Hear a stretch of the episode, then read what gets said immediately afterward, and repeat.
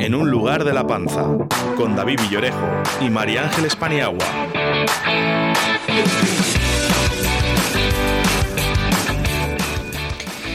Muy buenos días, aquí estamos mm, jueves, iba a decir miércoles porque no sé en qué día vivo, jueves 18 de febrero, esto es en un lugar de la panza, Hoy estoy muy bien acompañada. Pero antes quiero recordarles que estamos haciendo un cambio de dial. Eh, vamos a dejar de emitir en el 91.3 y vamos eh, a comenzar a emitir en el 87.6. No lo estoy diciendo bien porque ahora mismo estamos emitiendo en los dos diales. Pueden tanto en el 91.3 como en el 87.6. Pero a partir del día 1 de marzo estaremos únicamente en el 87.6. Recuerden, al comienzo del dial. Es facilito encontrarnos, al comienzo. Los primeritos. De los primeritos. Buenos días. Buenos días, David. Cuéntame quién tenemos aquí hoy.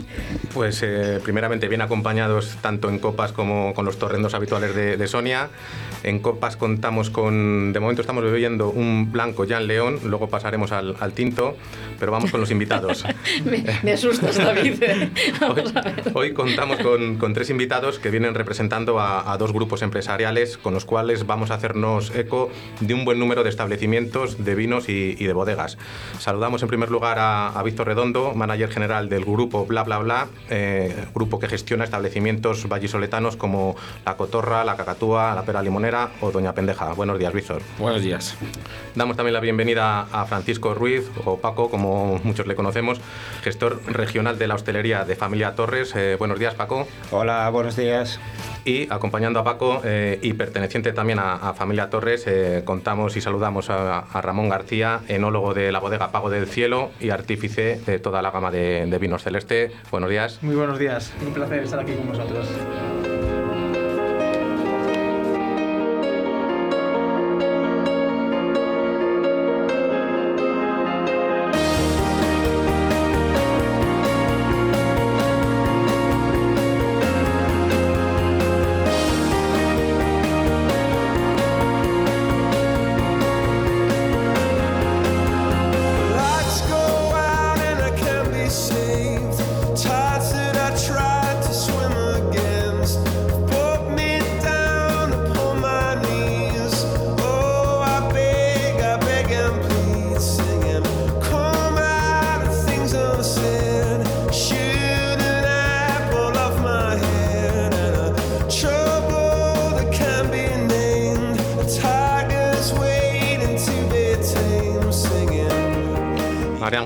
Solicitado esta canción de los tres invitados? Yo creo, yo creo que Paco. Has, vuelto, a fallar. es que no pego una.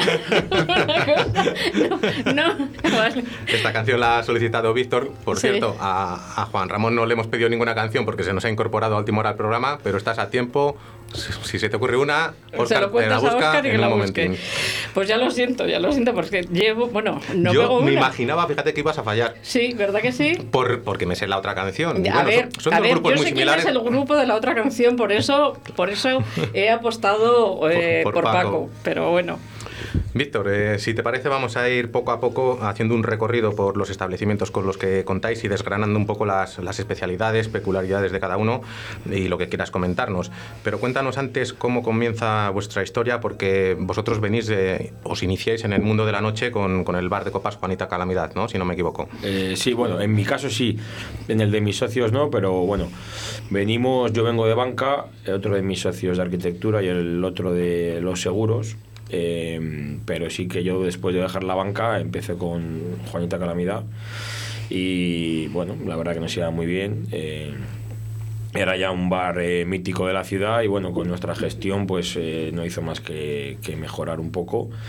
Y tuvimos mucha afluencia, pero ya nos íbamos dando cuenta, primero porque nos gustaba mucho la gastronomía y segundo mirando un poco al futuro que bueno, que eso podría tener una fecha de caducidad y ya empezamos a mirar eh, algún local. También recalco que Juanita Calamidad era con otros socios. Eh, los de ahora fue un, una aventura diferente con lo que tenemos ahora y empezamos bueno a mirarlo y sí que es verdad que la primera idea de cómo surgió la cotorra es porque estábamos buscando casi un local donde tomar unas cañas con los amigos en el centro y oye, si tenías una repercusión económica aunque fuera pequeña, mensual, pues eh, estaba bien. La verdad que no teníamos tampoco eh, un gran proyecto a largo plazo en, ese, en, ese, en esos inicios.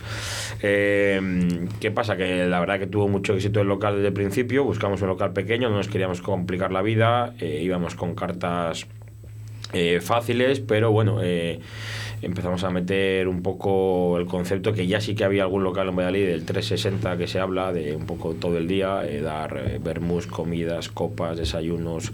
Desayunos en ese local no dimos, pero bueno, eh, llenábamos el local durante muchas, muchas horas.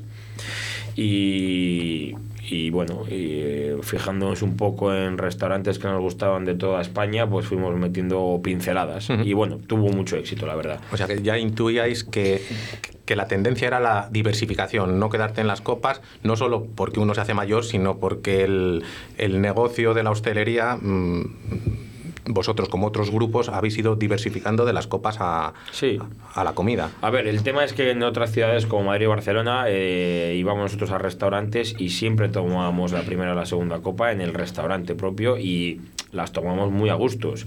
El local cambiaba eh, de iluminación rápidamente, el ambiente, etcétera. Entonces, bueno, es lo que quisimos un poco extrapolar. Era algo complicado porque el local era muy pequeño, pero bueno, teníamos claro que la vida era en la, en la terraza. Entonces, yo creo que sí que fue de las primeras terrazas en acondicionarse un poquito más y creamos el restaurante en torno a a la terraza, que eso fue el gran, el gran éxito, tanto en invierno como en verano.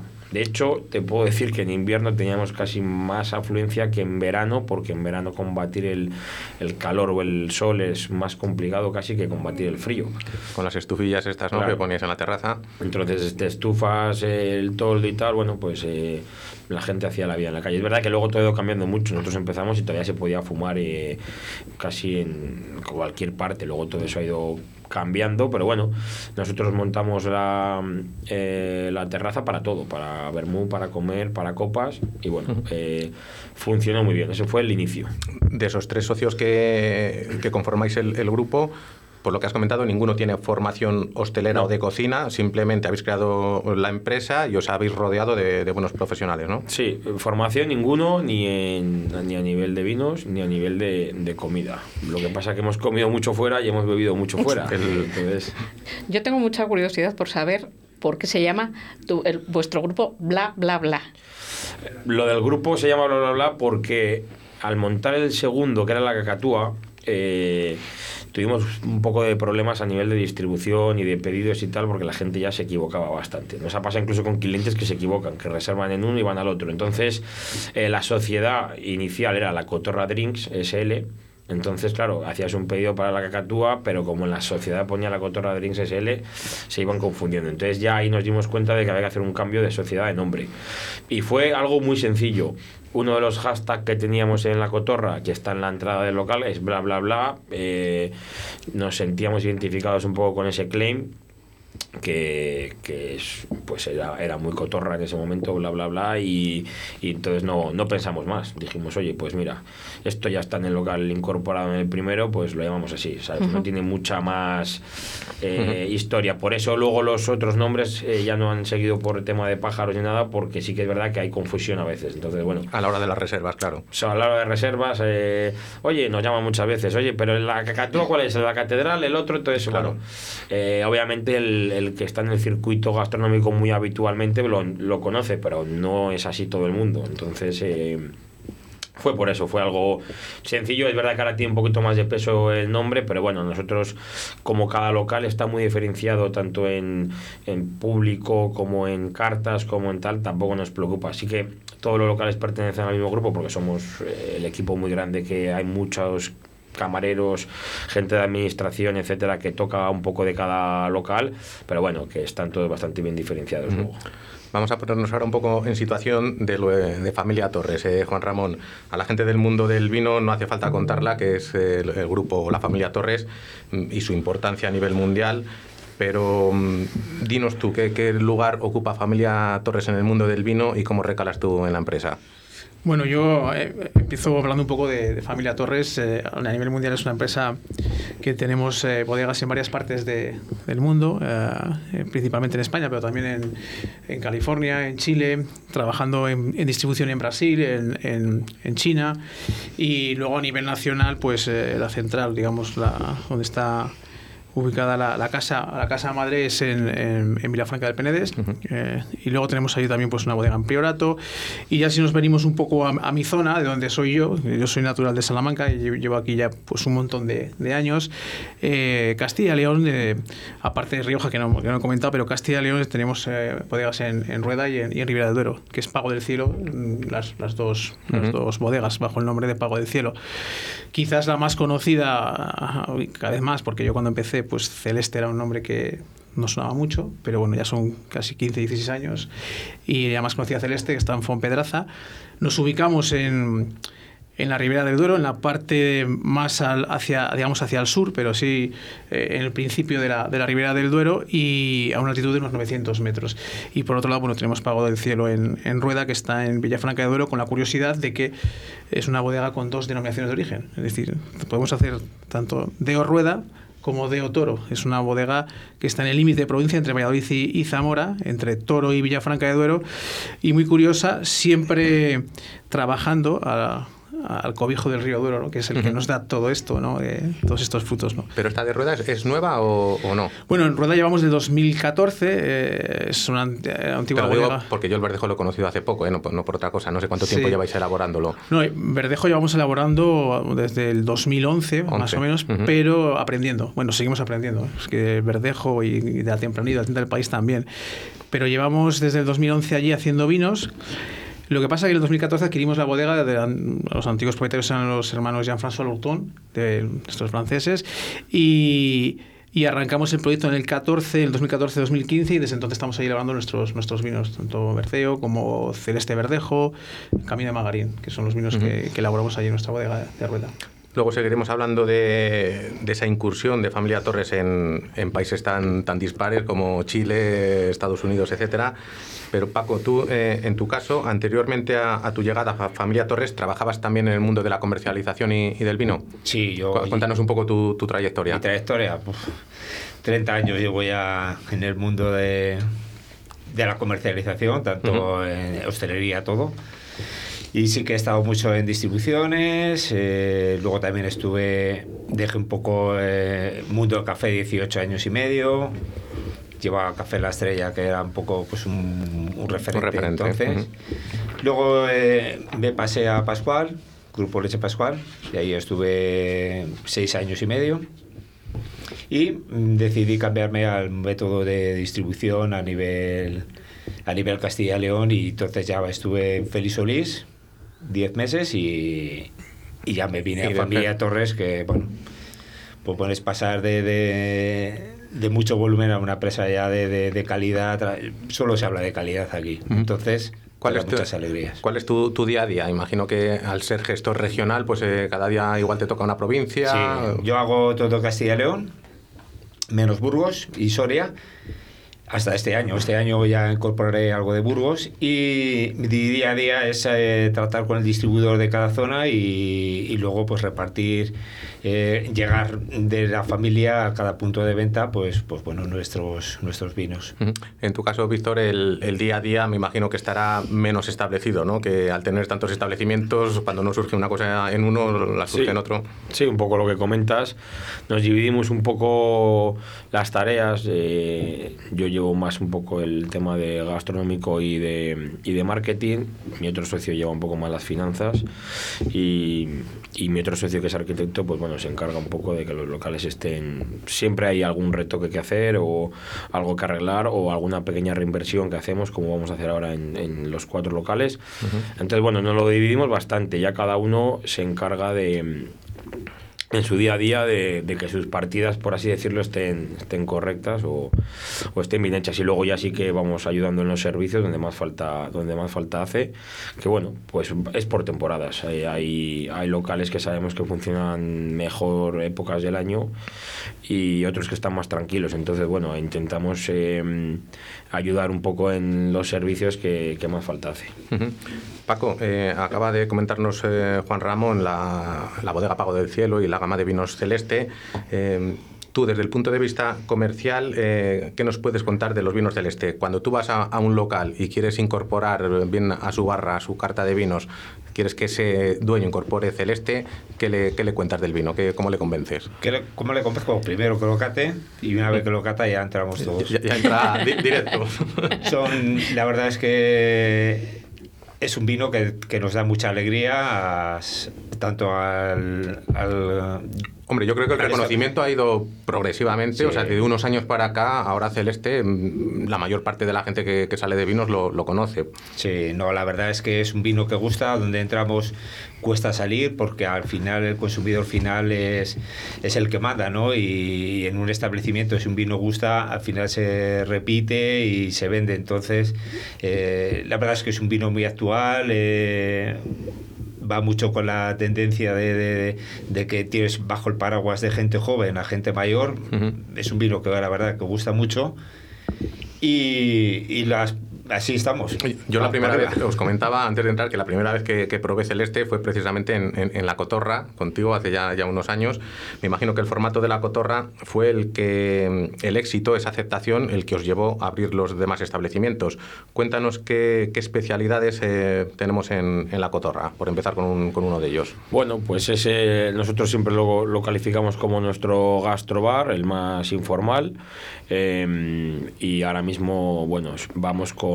Allí siempre queremos platos eh, fáciles de, comer, de pedir, que no tarde mucho en salir de cocina. Y ahora mismo, pues bueno, el, ya está muy asentada la carta, se cambia poco, la verdad, comparado con los otros locales. Y el taco de ropa vieja es un poco el plato estrella, las, las vieiras también, que las gratinamos en, justo antes de salir. Y eh, las croquetas también tienen mucho éxito. Luego hay platos clásicos que todo el mundo pide, pues por ejemplo como las patatas bravas o, eh, los calamares. Pero bueno, eh, ya te digo, está bastante asentado. El taco tuvo tanto éxito que se decidió después de un viaje que hicimos los tres socios a California y vimos en San Diego el Taco Tuesday allí que era muy famoso todos los martes, toda la gente joven por muy poco precio tomar tacos y cervezas, pues justo lo, lo- lo trajimos aquí porque era casi nuestro plato estrella y todos los martes lo hacemos. A mí me parece un, un puntazo el taco de ropa vieja, además con algo tan nuestro como, como la ropa vieja.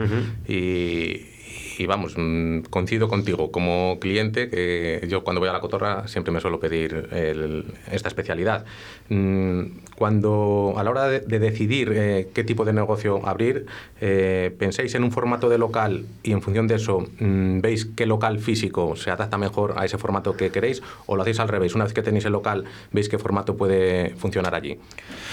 Pues eh, eh, al principio siempre pensamos en qué tipo de negocio queremos, pero lo que nos ha pasado es que nos han presentado locales que no eran adecuados para el tipo de negocio que queremos. Pero os gustaba el local, claro. Eso es, eso es. Entonces se cambia radical. En el caso de la Catúa fue prácticamente así. No en, en ese momento no, no estábamos buscando ningún tipo de local, pero nos lo ofrecieron y una vez después de verlo pues dijimos, oye, eh, sí que nos cuadre, queremos dar el paso de cambiar de, cotorra, eh, hacer algo un poco más gastronómico. Ya tenemos lo informal, vamos a algo un poco más gastronómico. Y bueno, eh, fue así. En ese momento no era el idóneo porque estábamos ya embarcados en la concesión de Pera Limonera, lo que pasa que todavía no estaba concedida y tuvimos, bueno, la buena o mala suerte en ese caso de que se concedió a la vez que dijimos que sí a Cacatúa. Entonces, bueno, fue un año un poco frenético. se juntó todo. Sí, claro.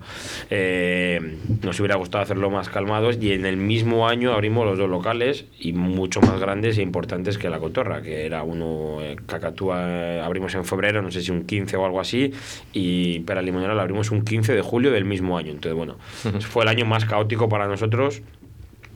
Por eso te digo que buena y mala suerte. Mala suerte porque es coincidido en la fecha, pero buena porque los dos han ido muy bien y han sido un A- referente. agobios, pero benditos agobios Claro. que luego, luego han funcionado bien, ¿no? Eso es, eso es. Y en cuanto a la línea de, de cocina, ¿tenéis una persona que establezca qué línea de cocina se lleva en cada local o cada local tiene su, su director, por decirlo así? Eh, No, cada local tiene su jefe de cocina y sí que intentamos una figura que no funcionó de un poco de chef ejecutivo. Entonces, bueno, eh, tenemos ahora eh, jefes de cocina muy buenos, muy comprometidos y preferimos ya dejarles la manija a ellos. Sí que les, in- les indicamos nosotros por dónde queremos ir Eh, en el último, por ejemplo, estaba muy claro que se habló con Javier Mariscal y dijimos que queríamos una cocina clásica de la abuela, entonces de ahí nos ha salido. Eh, queríamos olvidarnos de las espumas, de los aires y de todo lo que es modernidad. Y, y así lo ha hecho, claro. En, en Cacatúa sí que seguíamos con una cocina viajera de todo el mundo y el jefe de cocina actual controla muy bien todo tipo de cocinas del mundo, sabe mucho. Entonces, bueno, pues era, era idóneo. Y en la cotorra, pues lo mismo, saben que tienen que irse por una, por una cocina muy fácil, un street food.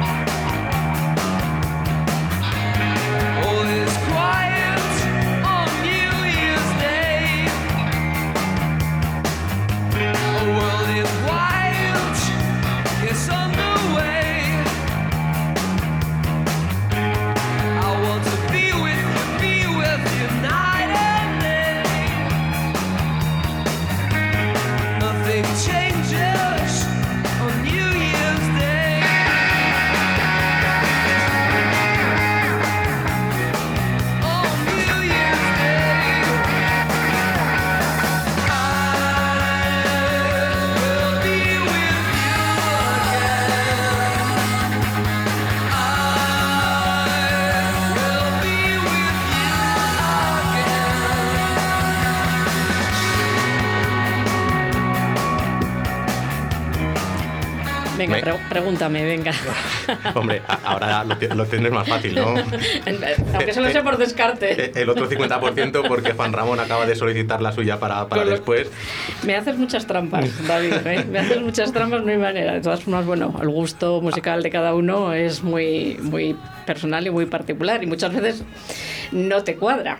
Est- Está solicitada por Paco, a mí me encanta. ¿Te Yo creo que esta, U2? esta canción me gusta mucho U2 y concretamente esta canción también. Les he visto en directo en, en más de una ocasión y yo creo que estaba ahí subiendo en el ranking que lidera Bruce Springsteen. Hasta ahora Bruce Springsteen es el más Es el solicitado. más solicitado, sí. Y tú y yo nos vamos a tener que tomar un vino y me vas a contar en todos los restaurantes que has estado y en todos los conciertos que has estado en directo, porque es que no sé de dónde sacas Vale. vida ni Ya- tiempo. Ya, sabes que no soy de vino, pero si me tengo, me tengo que tomar uno contigo, me lo tomo. Venga, como no eres de vinos. Víctor, eh, imagino que conoces los vinos de Jan León, precisamente estamos bebiendo uno.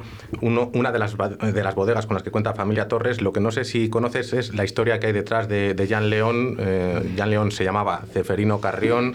Eh, pues un ejemplo de, éxito, de, los ejemplos de más éxito dentro de la hostelería, dentro de las historias que, he escuchado yo, porque es un santanderino que llegó a triunfar en, en Estados Unidos y, y dio de comer en su restaurante pues a al mayor famoseo que te puedes imaginar. Hablamos de Eso ya no era famoseo, eran bueno, fa- famoseo, estrellas. estrellas absolutas de Hollywood. Sí. Paul, Paul Newman, Frank Sinatra, Marilyn Monroe. mm, pero qué mejor que, que Juan Ramón, que contamos con él, se sabe la, la historia mucho mejor que yo y, y queremos que nos la cuente porque es una cosa que a mí me apetecía desde que habíamos iniciado el programa. Mm, Cuando mí- pensamos en unir Sí. literatura, vinos y gastronomía, se me vino a la cabeza enseguida la, la historia de, de, de Jan León, que es muy literaria y muy cinematográfica. Cuéntanos, Juan Ramón. Bueno, de hecho hay, hay un libro y una película, un documental que se ha hecho. Bueno, hay un libro que se llama Fuerza de un Destino de Martín Gironel y una, y una, y una película, un documental también que se basa en su vida. Bueno, Ceferino Carrión, como bien dices, era un- una persona muy normalita que vivía en Santander, que pasó, lo pasó mal en la, en la guerra civil, eh, consiguió viajar a Barcelona para, para poder eh, sacar adelante su vida y intentó mejorar y la única forma que había para mejorar era irse a, a- a Estados Unidos. Intentó hasta siete veces de colarse de polizón, colarse como polizón en, un barco hasta que al final lo consiguió. Embarcó en el, puerto de Le Havre, que es un puerto muy famoso de, Francia, que de hecho hay un vino que se llama Le Havre, eh, en homenaje este, a este puerto. Y llegó a Nueva York primero estuvo en Nueva York y luego ya consiguió a- ir a Los Ángeles. Allí empezó como, como taxista, como bien dices, tiene una licencia, la 3055, ¿verdad? Era la, la- la licencia de- del taxista. Que da nombre a algunos vinos. Exactamente, que da nombre a, a varios vinos. Y bueno, tuvo la suerte de que un día se cruzó en su vida Frank Sinatra. Frank Sinatra se montó en su taxi y bueno, eh, le, le gustó un poco la forma de ser, cómo era, cómo no era, y, y lo contrató para llevar uno, bueno, para estar en, el famoso restaurante Frank Sinatra y, y Joey DiMaggio, que era el, el Villa Capri, que estaba en Los Ángeles y estaba allí el eh, bueno, empezó a, a servir allí, se hizo un poco hueco en ese, en ese restaurante. Lo curioso de- del caso, esto es una anécdota, no sé todo el mundo, la- no sé si la sabe todo el mundo, pero bueno, al final eh, Frank Sinatra no tenía muy muy buena fama, era bueno, aparte de que era muy buen cantante, tenía algún problema con la ley. Y resulta que Frank Sinatra y Johnny DiMaggio eran muy amigos y se enteraron de que al parecer eh, en aquella época Marilyn Monroe era la pareja de de, de, de Joey DiMaggio, ¿no? Parece que se enteraron que que Marilyn Monroe estaba con Robert Mitchum en un hotel. Y bueno, pues estaban en el, en el restaurante y decidieron acercarse al hotel a ver si era verdad y, y, bueno, hacerle una gracia a, a Robert Mitchum en aquel momento. Bueno, fueron de noche, eh, salió una, una persona de una habitación de un hotel, le dieron una paliza entre los dos y resulta que, bueno, cuando se vio la luz no era Robert Mitchum, se habían equivocado de puerta. De hecho, ahí, ahí está documentado que, que hay un, que se llama el caso, hubo un juicio que se llama The Ground Door, que era la, la puerta incorrecta. Y, y bueno, estos al final se volvieron, eh, Joey DiMaggio y Frank Sinatra volvieron al, al restaurante Capri y estuvieron. ¿no? Llegó la policía a investigar el tema y le preguntaron a Ceferino, que en aquel momento ya se había cambiado el nombre a Jean León, porque era mucho más glamuroso, y le preguntaron por si había estado allí eh, Frank Sinatra y Joey DiMaggio. Y Ceferino, Jean León tuvo en su momento un momento de lucidez ¿no? y dijo, eh, desde que han venido no se han movido de aquí. Lo cual es cierto, porque desde la segunda vez que volvieron al restaurante no se habían movido. movido. ¿no? Entonces Frank Sinatra ya dijo, bueno, este tío merece la pena, me le voy a quedar un poco aquí de, de- de jefe de sala y empezó a conocer a mucha gente famosa. También hizo algo muy importante, que es que en aquella época todo el mundo, el sueño americano era ser actor y acercarse a Los Ángeles era una forma de, de empezar, ¿no? Y él se dedicaba, pues, comida que sobraba o cosas que, que, que podía dar, pues daba de comer a muchos actores que no tenían dinero, pero que luego se hicieron famosos y tuvieron mucho dinero. De hecho, uno de ellos fue James Dean y, y junto con él pues crearon el famoso restaurante de la Escala también en, en Los Ángeles. Entonces, O sea, lo fundó con James Dean. sí, eh, James Dean y, y Jean León hicieron este este restaurante que bueno que se convirtió en muy famoso además de hecho otra anécdota es que parece ser que eh, Jean León pudo ver al asesino de Marilyn Monroe porque eh, el catering de, esa- de la última comida o de la última cena que tomó Marilyn Monroe lo llevó eh, Jean León y se cruzó con alguien, pero nadie, nadie más se sabe, nadie se sabe de- del tema.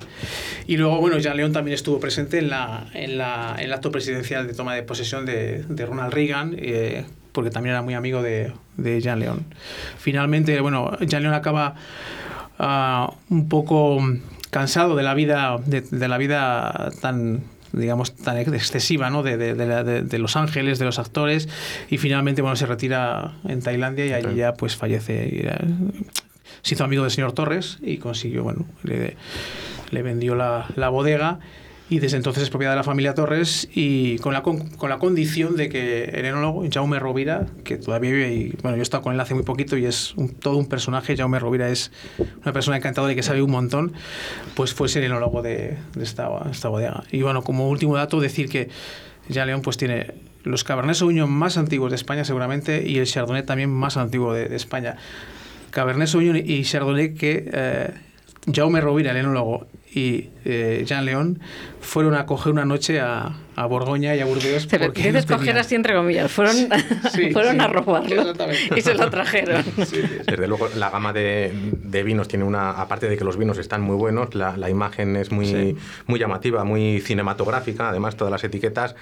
Pero a mí me, me parece una historia. Es una mm, historia Yo creo que impresionante. te pones a escribir un guion. Y no te sale. De cine y no te sale. Yo lo he conocido porque me ha mandado toda la información David, me mandó buenos artículos, me ha mandado el documental, es impresionante, o sea, eh, todo, todo lo que rodea a este personaje, porque en el documental, pues bueno, hay varios interrogantes, porque se cambió el nombre, si realmente llegó desde a Nueva York o antes llegó a Puerto Rico, pero luego hay cosas... mm, que lo ves y dices, pero si yo esto casi lo he visto todavía, porque todas las fotografías de todos los famosos, de Marilyn, de, eh, pero si son esas fotografías en blanco y negro que hay, que hay en, todo, que en, en todos los restaurantes, son muchos sitios eh, en blanco y negro, un poco para adornar los restaurantes, y es el, es el escala, es este restaurante. Y otra cosa que me ha gustado muchísimo es la mesa que tenía siempre preparada en la cocina. Entonces era, era como un guiño que llegaba un actor. No, no tengo mesa para ti, pero ven conmigo a la cocina. Y tenía una mesa puesta con cubertería de plata, como no, impresionante. Es un personaje, efectivamente. Pedir un cigales es pedir un torondos. Para compartir, para chatear, para volver a disfrutar. Torondos, fresco, joven y sin complejos. Torondos, la nueva imagen de la bodega cooperativa Cigales. Torondos rosado, más nuevo que nunca. Prueba también el resto de la gama Torondos, Verdejo y los tintos joven y crianza de Bodega Cooperativa Cigales. Jag svänger in på opera på min gamla cykel ja.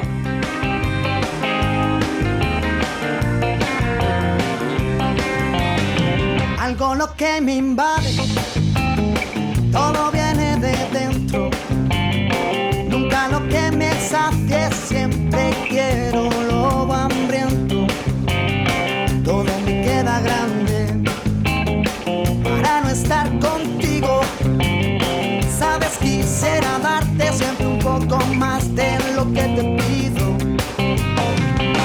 que soñaré. Ahí tenemos el tema solicitado por Juan Ramón. Mira, tenemos a Óscar el técnico encantado porque él hace el programa de pesca, el río de la vida, y, y bueno, por la boca vive el pez, pues le, le has ganado. Víctor, eh, ¿conocías la historia de Jan León? Algo, algo me ha contado Paco porque sí que tenemos alguna referencia de ella en, Ujú. en- en los locales. Se os atribuye el, el mérito de ir trasladando poco a poco un poco la juventud de las copas a la gastronomía y a los vinos, eh, eh, siendo un grupo que, que da precisamente una relevancia pues, bastante importante al sector vinícola, además algo muy lógico en la zona en la que vivimos. Mm, ¿Cuál es el local con más referencias vinícolas? ¿La Cacatúa, quizá? Eh, Sí, Cacatúa es el que más. Lo que pasa que, bueno, el nuevo sumiller Federico, que es uruguayo, la nariz de oro de Uruguay, eh, pues se está incorporando ahora muchos, muchos vinos en Doña Pendeja. Ajá. La Cacatúa ha consolidado, comentábamos antes, un local que aun estando en una zona magnífica y con mucho encanto, nunca había dado con la tecla de, de algo que funcionase y, y durase años. ¿Cuál ha sido el, el factor de- del éxito? ¿Por qué la Cacatúa sí que ha triunfado en ese local que estaba un poco prohibido a los demás? Bueno, es verdad que nuestros primeros locales todos estaban malditos porque la cotorra llevaba mucho tiempo Mm. sin funcionar Es verdad. y, y nada más cogerlo, pues lo primero que te dicen siempre que se oye es eh, pues no va a funcionar, etcétera. En la Catúa sonaba incluso más esa- esas frases todavía porque es verdad que había habido muchos eh, locales anteriores eh, sin éxito. Eh, nosotros siempre decimos que hay que hacer algo, mm, intentamos hacer algo donde, como me gustaría a mí que, que me pasara en un restaurante. Entonces, un poco es lo que intentamos hacer. Sí que apostamos siempre por un servicio joven, cercano, que te ayuden a, en las comandas, que te que te indiquen o que te ofrezcan un vino diferente o una ginebra diferente. Y, bueno, eh, la clave del éxito puede ser que, que, eh, aunque el ticket medio es un poquito más alto que la cotorra, no es algo excesivo, eh, pruebas muchas cosas diferentes. Mm, el local creo que está montado bastante, aparte de bonito, que es cómodo estar allí, tienes una terraza grande. Entonces, bueno. Y en una calle preciosa, Sí, ese sí. trocito. Sí, sí, la verdad es que ese, ese ha quedado fenomenal esa calle con los locales que hay Sí, sí, sí. y además peatonal, es un sitio, es. esa zona de la catedral es una zona muy agradable ahora Para- para, tomar un vino, para cenar o para picar algo, es una zona muy agradable. Para mí, de, de las demás encanto de, de Valladolid, ese trocito peatonal. Hablábamos antes de- del taco de ropa vieja de, de la cotorra. Mm, ¿Qué podemos destacar aquí en la cacatúa? Quizás la, la entraña o... Bueno, en la Cacatúa han ido cambiando mucho los platos. La carta cambia porque, de hecho, ahora tenemos un menú diario de, que lo llamamos menú de mercado porque va cambiando con productos de mercado. El menú cuesta 20 euros de lunes a viernes por las mañanas. Funciona muy, muy bien. Eh, platos estrella los que no se han tocado desde el principio, que puede ser el tataki de salmón, que va temporizado en pistacho. Tenemos también un canelón de canelón trufado, que tiene mucho éxito. Eh, y el stick tartar también funciona muy bien. El- cuando hablábamos del éxito de la catúa, puede ser también que nosotros, incluso el ticket medio, eh, siempre sale más alto cuando todo el mundo pide segundos y postres, y nosotros al revés. Eh, intentamos que todo el mundo comparta. Comparta cuatro o cinco platos al medio para probar más cosas. Entonces, bueno, eh, eso cuando le ayudas al cliente, incluso nos ha pasado muchas veces con parejas que nos pedían dos entrantes y un segundo para cada uno, y les decíamos, pero ¿os las dos cosas que habéis pedido os gustan. Sí, sí, bueno, pues lo vamos a compartir. Primero nos ponemos un plato y luego os ponemos otro. Además que luego podemos cambiar los platos para que, pues eso, porque a veces comes un plato antes que otro, que estaba sucio el plato o lo que sea, entonces nosotros vamos intentando cambiar el plato, dando, acercando, por así decirlo, un poco el lujo de la gastronomía a un ticket medio asequible. Ujú. Algo de agradecer en todo caso, el, el- el tener la ocasión de probar más platos de la carta, compartir, eh, lo hablábamos hace poco con... El otro día lo decía con la Carlos de, de la de- barra del indiano, que, la, que su idea también es esa. Yo creo, eh, ya de manera personal, que es una buena filosofía gastronómica cuando no sales a una cena muy, muy formal o aún así, eh, bueno, pues poder compartir y no, yo creo que es que antes se salía un poco y volvías a casa empanzado y un poco ahora, pues eso, compartir y disfrutar de, de más platos y, y y probar más disfrutarlos. en- cositas. sí. Mm, ¿Recordáis? Una pregunta para los tres. ¿Recordáis cuál ha sido el último vino que habéis bebido? No el de ahora, ya León, sino el último que habéis bebido. Paco, por ejemplo, tú. Yo, celeste. Celeste. No ves. bueno, y el, el enólogo no, celeste todos no- los días. el enólogo no te cuento, Pero- que es el que lo hace. El último que, que he probado eh, ha sido interpretación de Javier Ausas, el enólogo de, el ex enólogo de, de Vega De Sicilia. Vega Sicilia. Sí, sí, Tiene un proyecto propio, ¿no? En Quintanilla. Sí, sí, sí, E- ¿Ese, vino, ¿Ese vino es de- el de Quintanilla, el que hablas o no? Eh, sí, sí, él tiene en su bodega en Quintanilla. Ajá.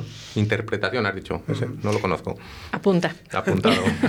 Víctor. Pues yo tuve encima justo la suerte ayer que vengo, vengo de una bodega, eh, que tuvimos una celebración, una bodega de vinos ayer en Cair, aquí en Ribera del Duero, y fueron muchos los que probé, pero el último eh, fue un alabaster del 2010 que estaba espectacular.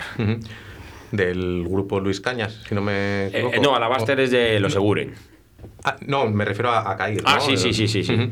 Sí, fue, fue, es una de las bodegas también amigas Ujú. Del grupo. Primero se hizo una carta de todas sus referencias con las personas que fuimos, pero luego ya fue una celebración donde hubo vinos de, de todo, De todo. de todo tipo. Juan Ramón, eh, familia Torres, eh, su seña de identidad primera, mm, tengo entendido que fueron los brandis, que todavía no, no hemos hablado de ellos. Eh, imagino que en España no haya muchas bodegas que elaboren brandy fuera de, de Jerez, ¿no? Cu- ¿Cuál es la, la peculiaridad o las diferencias en elaboración mm, que nos encontramos en familia Torres respecto a Jerez? Bueno, eh, eh, como bien dices, Familia Torres empezó haciendo, haciendo brandis, o bueno, empezó haciendo otro tipo de negocios con, el vino, pero luego pasó a, los brandis. El tema del brandy, hay, un, también un tema de alcoholes ahí, eh, de fondo, ¿no? que al final, ah, digamos que la legislación de brandy cambió hace unos años, eh, se podía utilizar un- una graduación diferente de alcohol y un origen también diferente. ¿no? Al final nosotros lo que hacemos es siempre utilizar alcoholes de origen vínico, al final eh, evidentemente es un producto más un poco más encarecido, pero la calidad y, y el trabajo al final sale por ahí. Y, y trabajo sobre todo com- comprando buenas holandas, teniendo buenos, buenos de- destilados y trabajando sobre todo esta parte, este alcohol. de- bueno, las bodegas que tenemos también nos abastecen ¿no? de esta parte de, de, de alcoholes. Y luego el parque de barricas, eh, cada vez que se va, se va digamos, cambiando un poco más a, más a menudo. Y luego el maestro destilador, que bueno, de- eh, que tenemos ahí, que es, que es todo un personaje y que realmente merece la pena conocer y que tiene un, bueno, un dominio total de la- del, del mix y del blending. O o sea, que, que la denominación brandy no tiene por qué hacerse en Jerez. Eh, ahí es el brandy de. Jerez. O sea, pasa un poco como con el cava, que no tiene por qué hacerse en Cataluña, ¿no? Puede haber cava en. Extremadura, por ejemplo. No, hay muchos, hay muchos, de hecho, hay muchos eh, brandies que han salido de, de la denominación de origen, como, como no, de la nomenclatura de brandy, ¿no? Como tal, por el hecho de utilizar alcoholes de, de otro tipo de origen y de más baja graduación. Entonces, no, no todo lo que conocíamos como brandy sigue siendo brandy, pero sí que es verdad que nosotros mantenemos esa, esa tradición de elaboración. Yo, a, ver, cuando sabía que veníais del Grupo Torres, en mi casa siempre ha habido eh, brandy, porque nosotros decíamos coñac y me corregí 10, pero bueno, eh, empezamos con Torres 5, luego pasamos a Torres 10 y en mi casa cuando yo era muy joven, tenía 20 años, con uno de mis hermanos, eh, todos los días después de comer nos preparábamos un café con, con Torres. Y él viajaba por Europa y en la maleta metía siempre una botella de Torres 10. O sea que... Pues te voy a decir una cosa esta tarde, que como sabes, volvemos aquí al estudio, Sí. vas a tener oportunidad de, de probar un Torres. Ah, pues mira. Eso, En, en vez de vino y torrezno, pues tenemos eh, torres, Torres. y almendritas. Víctor, hemos repasado la, la cotorra, la cacatúa y aunque ha sido el último en abrir, me gustaría hablar antes de Doña Pendeja que, que de la pera limonera, que quizás tenga una componente más, más gastronómica. Eh, al igual que Jan León, hay una curiosa historia detrás de- del nombre de, de Doña Pendeja que me gustaría que contases. Dinos primero dónde se localiza Doña Pendeja y el porqué de su nombre. Pues eh, sí, es verdad que cuando, cuando estabas contando la historia de Jan León, pues yo digo, pues luego me va a tocar a mí, porque sí, es, una- es, eh, eh, bueno, pues una historia curiosa y bonita. Eh, en el año 53, el presidente de México, eh, en una de sus visitas oficiales por España, pues acabó en, en Valladolid. Y uno de los locales que visitó fue la casa de comidas de, de Rufina Pereda. Está en la calle Magallanes, eh, número 2, cerquita de Plaza de Toros, paseo, prácticamente paseo Zorrilla a la terraza. Eh, y bueno, eh, pues este, esta persona pues debía ser una persona pues bueno con su alto standing acostumbrada al faisán al caviar etcétera y en esta casa de comidas eh, era todo lo contrario, obviamente era todo eh, pues lo que podemos llamar una cocina de la abuela con El guisoteo, el guisote chup, todo eso, eso es. Y eh, bueno, pues le pusieron una cazuelita de cordero que era el plato, plato estrella de Rufina Pérez en esa época, y él gritó, que lo escuchó todo el mundo, eh, que- qué pendejada es esta. Entonces, bueno, hizo que, fu- que saliera la, la cocinera, etcétera, pero cuando lo probó, eh, le gustó tanto que pidió repetir y le pidió perdón y disculpas a, a Rufina Pereda. Entonces, bueno, ella dijo que si, si su guiso era una pendejada, pues es que ella sería Doña Doña Pendeja. Pendeja. Y bueno, ahí se quedó el, el- el sobrenombre de Doña Pendeja y bueno, pues cuando nos hicimos nuestros cargos del local, pues quisimos continuar un poco con su recetario y con, eh, y con el nombre. Hoy estamos de historias curiosas, Sí, sí, ¿no? sí, en, en- en todo caso. Pero a fin de cuentas, yo creo que la gastronomía se basa un poco en eso, en, en la tradición y en las, las historias que acompañan a, a los platos. Eso, además, recomendamos a, a los oyentes ver un vídeo que está en las redes sociales de, de Doña Pendeja, muy curioso, con, con entrevista a personajes de, de esa historia y, y que te cuentan todo estupendamente. Víctor, eh, ¿habéis visto una evolución en el cliente en cuanto al tipo de vinos que, que toma desde que van pasando por la cotorra, catatúa hasta Doña Pendeja? Porque allí habéis hecho una apuesta incluso por las burbujas, por el champán para acompañar esos estupendos callos de, de guayú que tenéis, mm, que quizás hubiese sido más arriesgado el meterlos en un principio en la cotorra, ¿no? Mm, Me imagino que, que eso requiere una evolución también del cliente que vaya, que vaya pasando de un local a otro. Sí, eh, bueno, también yo creo que pasa a nivel personal, pues igual que vamos subiendo un poco el escalafón a nivel de vinos y disfrutando más con, con en este caso, por ejemplo, con las burbujas, que, que bueno, que eh, es eh, un plato, vamos, es una bebida que la entendemos aparte de como una celebración, siempre se ha visto como una, la burbuja para las celebraciones, es muy gastronómico si sabes eh, bien maridarlo. Y en este caso, con los callos fue una apuesta nuestra y funciona muy bien. Obviamente, vinos de más alta gama o vinos más complejos, sobre todo en blancos con barrica o blancos oxidativos, etcétera, pues mm, todo eso es muy difícil copiarlo. Entonces tiene que ir acompañado de una buena propuesta gastronómica o de un pincho un poco más especial. Según las cocinas van evolucionando, pues también evolucionan nuestras cartas de, de vinos. En el caso de Doña Pendeja es verdad que hemos intentado hacer la carta que creo que es la más potente ahora mismo de champanes de Valladolid o de las más potentes. Eh, hay un montón de referencias y tanto, bueno, mm, marcas famosas como pequeños productores. Tenemos muchos Blanc de Blanc, Black de Noirs, tenemos eh, milésimes, hay un poquito de todo y se va recomendando también un poco según el presupuesto que tenga, que tenga el cliente. ¿Qué hacemos? Siempre tenerlo por copas. Tenemos un champán, en este caso, esta temporada, que es Ayala de Reims, es un buen champán y se copea por un precio asequible. Incluso en los callos, como siempre, intentamos que la gente lo acompañe con un poquito de champán. Se puede compartir una sola copa. Una sola copa, si la quieren compartir, le ponemos otra copita que tenga más pequeña y, Y probarlo. y probarlo. Y probarlo. Entonces, bueno, es verdad que, que mm, vinos de alta gama salen en nuestros locales con más. eh, donde la cocina es un poquito más elaborada. Pero bueno, eh, tenemos un poco para todos los públicos. Hemos hecho bastante hincapié, además, en este programa de, en cuanto a las burbujas, que no tiene por qué ser para Sí. celebración, menos aún para final de comida. Se puede empezar con él, además es lo suyo, Sí. incluso acompañar toda la comida con, Además, con cava o que con yo champán. me, me quedo un poco con lo que dice Víctor, que yo creo que las burbujas, además, lo que ayudan es un poco a que digieras mejor la comida, que resulte menos pesada. Cuando lo estábamos haciendo, los que no somos expertos, lo estábamos haciendo al revés. Lo dejas para terminar la cocina, para acompañar con un postre. Y bueno, pues yo creo que, que es un acierto acompañarlo. Además, vosotros que sabéis de esto, pues las grasas, mejor con una burbuja, bueno, todas estas cosas que vamos hablando aquí todos los jueves. Y con los callos eh, van estupendamente. Yo mm, recomiendo los callos de, de Doña Pendeja. Hemos hablado aquí de, de otros, como los de la cocina de Manuel, como los de mm, Carlos Carlitos, decía- otro día Carlos de- decía de el la- otro de la día barra del también, Indiano. sí. Los de Damaso, que está, eh, eh, le tenemos ahí en, en cola para traerle a, al señor Damaso. Eh, cuéntanos, Víctor, eh, eh, qué otras especialidades eh, tiene Doña Pendeja a través de la mano de Mariscal, que has hablado antes de él y es un, pues un referente también en, en la cocina de Valladolid y fuera de Valladolid. Bueno, pues eh, por supuesto toda la cuchara, encabezada por los callos de guayu, pero ahora mismo también se ha quedado en carta siempre. Tenemos un plato de cuchara de la semana, pero ya siempre está en carta lentejas con foie. Las de Javier Mariscal son un poquito diferentes porque les acompaña una, una espumita que da mucho volumen de patata.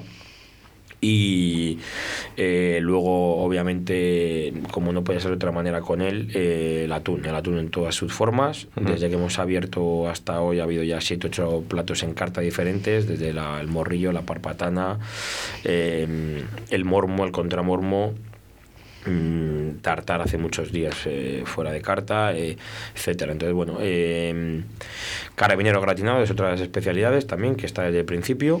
Es un muy buen plato. Este sí que lo recomendamos siempre individual para poder disfrutar de, de lo que es el carabinero al completo. Completo. Y, y bueno, eh, las bravas y los calamares son dos platos que salen muchísimo y que salen desde las 12 de la mañana. Ya hay gente que los pide, es el primer plato que te piden a las 7, 8 de la tarde. Y están, están muy bien. Eh, las bravas llevan los picantes de Rufina Pereda, que no, no se puede decir qué es, pero bueno, hay que ir a, hay que ir a probarlo. Incluso ostras, ¿no? Sí, ostras, ostras, tenemos También hay la, la opción. la opción, siempre tenemos dos, al natural o otra con un poquito, un toque picante. Pues me apunto esas lentejas con, con foie, porque fíjate, precisamente antes hemos comentado, antes de entrar al programa, de, hemos hablado de Richard Sanz, y la semana pasada nos hizo unas replicando a Luis Alberto Lera. Y me voy a apuntar las tuyas porque a mí es un, un plato que, que me encanta.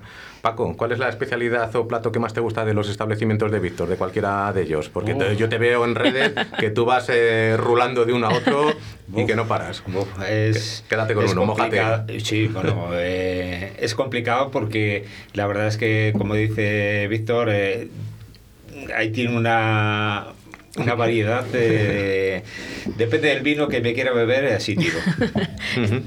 Víctor lo hace al revés, elige el vino y según el vino elige el plato. Sí, mira, de, de hecho, el, el último día que he estado eh, era más en plan picoteo y estuvimos con un celeste roble y probamos, eh, estuvimos comiendo con las patatas bravas, los callos y unos tacos ahí en pendeja, estupendo, pero sin embargo, eh, no hace mucho, la semana anterior, estuve en Pera Limonera y, y con el tartar de atún, pues bueno, con un Marimar State de, El de California, ¿no? Eh.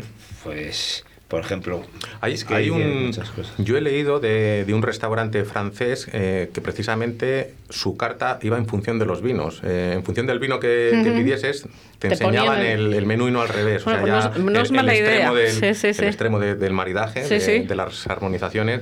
Sí, pero bueno, la importante es que el establecimiento te dé esa variedad Claro. de comida Claro, que claro. te- si no, Tú que viajas mucho por toda Castilla y León, Paco, ¿hay algún restaurante, de fuera de, de Valladolid, que te haya sorprendido en el último año, que diga, joder, pues este no lo conocía y me ha parecido un, un puntazo? Hay Le pones, le pones en unos aprietos. Tengo muchos clientes por todos lados y, Pues, y pues te voy a decir una cosa. La última pregunta es que me recomendéis cada uno, os digo porque quedan 10 minutos para que vayáis pensando, Un un, resta- restaurante y un vino que no sean los vuestros. Ni el, Para resta- ni el restaurante de Víctor, no vale ninguno supuesto. de los restaurantes de Víctor, ni Celeste, ni ninguno del Grupo Torres. Así que ahí os dejo para que vayáis pensando. De, pero De donde quieras. igual, de donde sea. De donde quieras. Hombre, si es de Valladolid, la gente lo conoce más, pero bueno, de donde quieras. Vamos a ser benévolos. Víctor, eh, además, eh, Doña Pendeja, mm, por lo que llega y se oye en redes sociales, eh, está funcionando muy bien a pesar de los malos tiempos que vivimos con, con esa gran terraza que, que tenéis. Eh, dinos cómo están trabajando el resto de, de los locales con los que cuenta el grupo. Takeaway, eh, solo terraza, ambas cosas. Bueno, eh, la época es muy muy complicada, pero estamos trabajando bien el, el poquito tiempo que nos dejan, que bueno, se reduce prácticamente a, las comidas, desayuno y brunch en Pera Limonera está funcionando muy bien, sobre todo obviamente el fin de semana. En Doña Pendeja el desayuno también me está arrancando bastante bien y luego las comidas, de momento pues estamos llenando prácticamente todos los días. No hay muchas opciones ahora mismo en Valladolid, esperemos que esto cambie cuanto antes. Cierto. Eh, para lo que es una terraza con el frío que hemos tenido, bien acondicionada y, y- y para comer. Entonces, bueno, ahí sí que nosotros desde hace ya mucho tiempo teníamos claro, sobre todo por nuestros viajes por Europa, que la terraza tiene que ser un, un anexo importante de- del restaurante. Entonces siempre se han buscado locales con buena terraza y siempre se han aclimatado bien. Llevan inversión porque llevan una gran inversión, pero en nuestros casos siempre ha sido muy necesaria. Entonces, bueno, eh, lo que es ahora mismo el servicio de comidas estamos trabajando muy bien. Es verdad que el servicio de cenas ya se perdió desde hace mucho, porque claro, ahora estamos a las 8 y nos iban a dejar hasta las 10 y ya veíamos como que era el fin de los problemas, pero Pero- que eran dos horas más, o sea, tampoco podíamos dar mucha eh, mucha cena, pero bueno, un poco más de aire sí que nos dejaban. ¿El takeaway lo estáis trabajando en Sí. todos los locales? Eh, sí, takeaway, el que quiera llevarse algo se lo damos sin problema y tenemos delivery. Ahora vamos a entrar con Globo. Hemos hecho una carta que se llama bla bla bla delivery que engloba pera limonera, cacatúa y cotorra los mejores platos.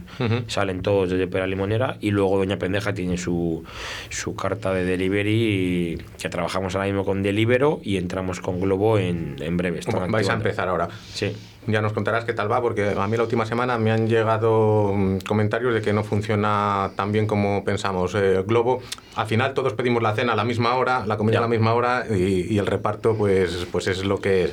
Pero, pero bueno, ya, Es- ya nos contarás en el próximo Es, programa. es complicado dejar un poco tu esfuerzo, tus ideas en, en manos de otra gente. Claro, lo que nos pero- comentaba Teo de Trasto hace Sí. poco aquí, dice, claro, tú sabes cómo sale del restaurante, No, sabes el cómo plato, llega. el packaging, pero uf, cuando llega a la Sí. casa ha pasado por un intermediario que no es de, de- de tu negocio, de, de tu local. Pero bueno, que nosotros lo estamos haciendo un poco por dar más servicio y sobre todo pues por, por intentar eh, tener un poco más de facturación por donde sea. Pero bueno, no es no está siendo de momento nuestro eh, nuestra intención que, que cre- crecer mucho en el, en el En ese sentido. Más que nada también porque los días que más peticiones tenemos son cuando más trabajo tenemos en las cocinas y al fin y al cabo eh, eh, bueno, pues que dejas de lado un poco el servicio del momento para, para dar un, un delivery. Entonces, bueno, es un poco complicado.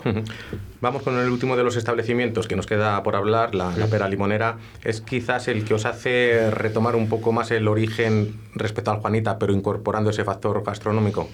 Sí, bueno. eh, fue- Bueno, no sé si seguís con el Juanita o no. No, no, no. no vale. Tuvimos mucha suerte porque se vendió el 1 de febrero de- del año pasado, o sea, antes de la pandemia. Antes. Eh, sin saber nada, por supuesto. Pero bueno, ya llevábamos un tiempo que yo me quería desligar para centrarme en el grupo de restauración y coincidió que esa fue la fecha. Pero bueno, claro, pues imagínate, después de lo que ha venido, pues, pues muy contentos. Y bueno, eh, obviamente el proyecto de Pera Limonera eh, era el más eh, era el más grande y el más potente y económicamente también.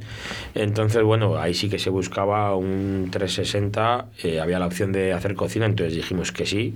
Podíamos haberlo hecho sin cocina. 360 llamamos, para la gente que, que no lo sepa, es que, que no cerréis nunca. Casi, casi, casi nunca. Las- la- de, que puedes abrir a las 9 de la mañana o a las 8 y cierras a las 3 de la mañana. Y todos los días de, de la y semana. todos los días y del año y, Y del todos año, los días del año nosotros abrimos todos los locales todos los días del año Eh, ahora en las últimas últimos meses solamente cerramos cacatúa los lunes pero porque no tenemos personal para dar todos los días de momento Ujú.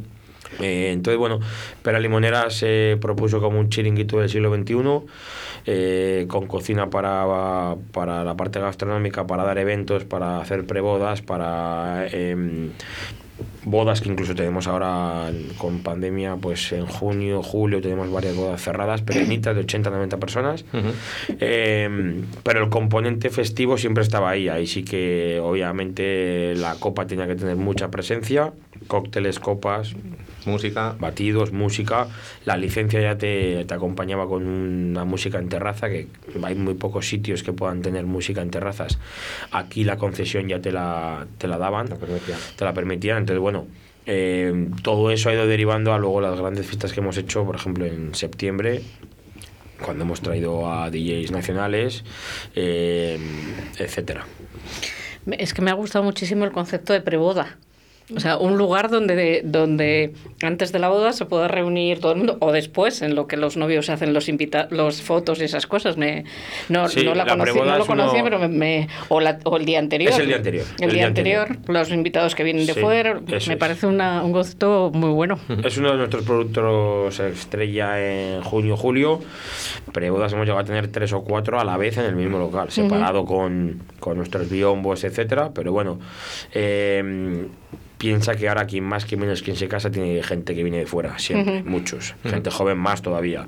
Mucha gente ha estudiado en el extranjero algún año, ha hecho algún Erasmus, tiene muchas amistades de fuera de Valladolid y bueno siempre se intenta eh, juntar a todos el día antes para que incluso ya se vaya conociendo un poco todas las partes y tal y ese ha sido uno de nuestros productos estrella que ha funcionado muy bien Además habéis trabajado también el, ese concepto nuevo que, que se llama tardeo, ¿no? Ujú. que, que, sobre todo en los primeros tiempos de, de la pandemia, para susti- sustituir al ocio nocturno, que era lo que nos dejaba, ¿no? Fuiste- fuisteis de los primeros en Valladolid en, Sí, sí. en potenciarlo. ya lo hacíamos antes con los domingos de, de la repera Eso es. con, con concierto y luego DJ pero en verano es verdad que, que bueno que es lo más parecido a una fiesta que se ha podido hacer ha sido un tardeo siempre sentado eh, pero bueno el local invita a ello aire libre eh, atardecer bonito con los edificios de enfrente y, y bueno funciona muy bien Y con el río, que me imagino que la semana pasada estaríais un poco acojonadillos, Sí, ¿no? Con, sí. con a ver hasta dónde llegaba el agua. El año pasado ya llegó, llegó hasta el límite.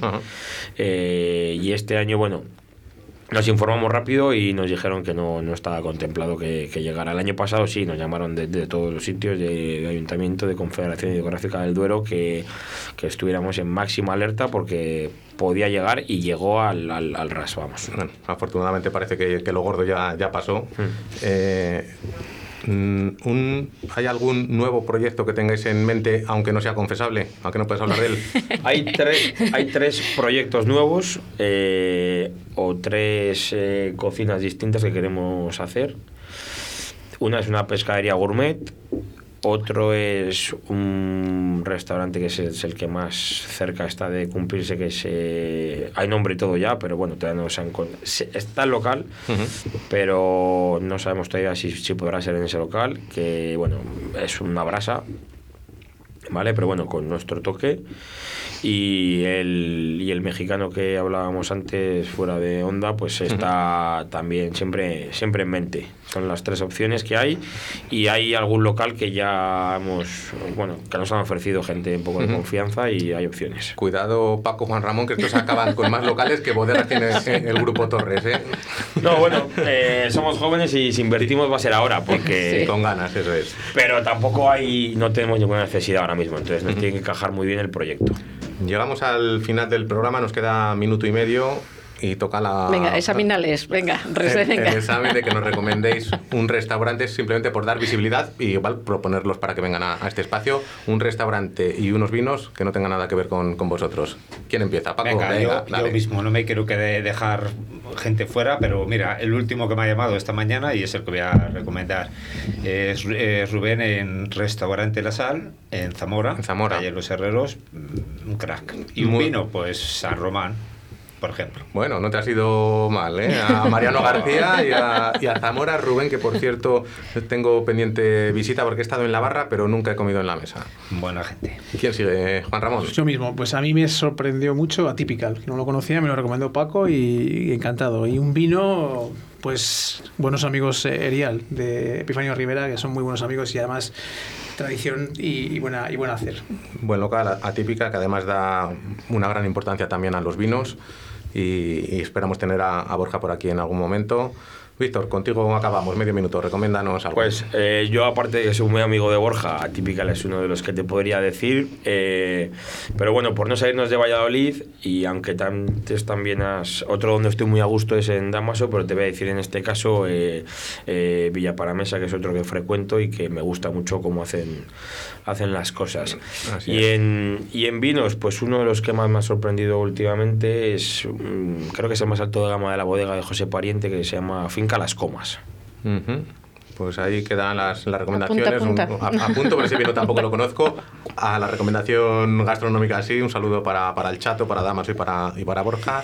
Y con esto llegamos al final, María Ángeles. Pues, pues sí, ha sido muy entretenido el programa. Muchísimas gracias a los tres. Eh, siempre cerramos, mientras se mantenga esta situación, con Divan Dudó, una canción que nos cedió el grupo que se llama Abuelo para, para eh, apoyar a la hostelería y todos los sectores que, que están en torno a ella. Eh, aunque nos han levantado un poco el toque de queda, nos han, nos han dado una de cal y una de arena. eh, a ver qué es lo que va pasando y como siempre esta canción dedicada para todos los hosteleros y todo lo que todo el sector que hay apoyándolo. Muchísimas gracias David. A vosotros. y a Muchísimas gracias. Víctor y Gracias. demás que, que se me hace tarde y me están pidiendo la música porque nos vamos. Venga. Hasta el jueves. En mi escalera, jugando como niños que al llegar la ventolera sueltan sus cometas al sol.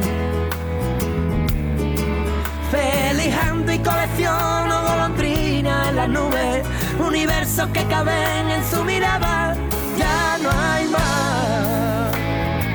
La luna está desesperada.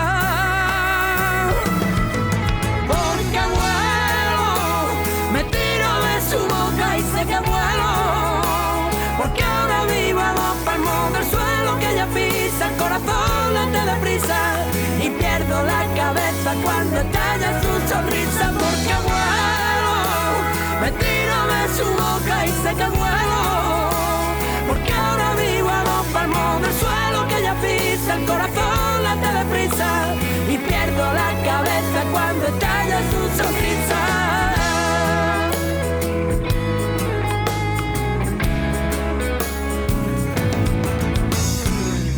Que decirle que hace tiempo andaba así como si nada, pero ahora que la tengo ya saltó por la ventana ese vértigo a besar los labios nuevos del amor.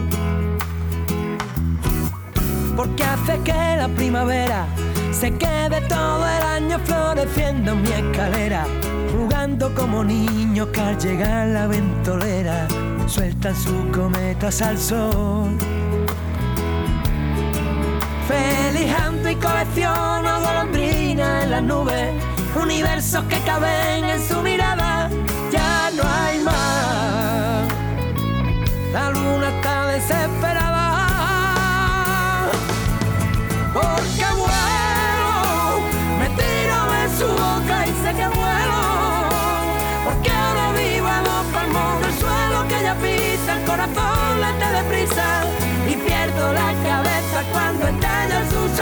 Porque vuelo, me tiro de su boca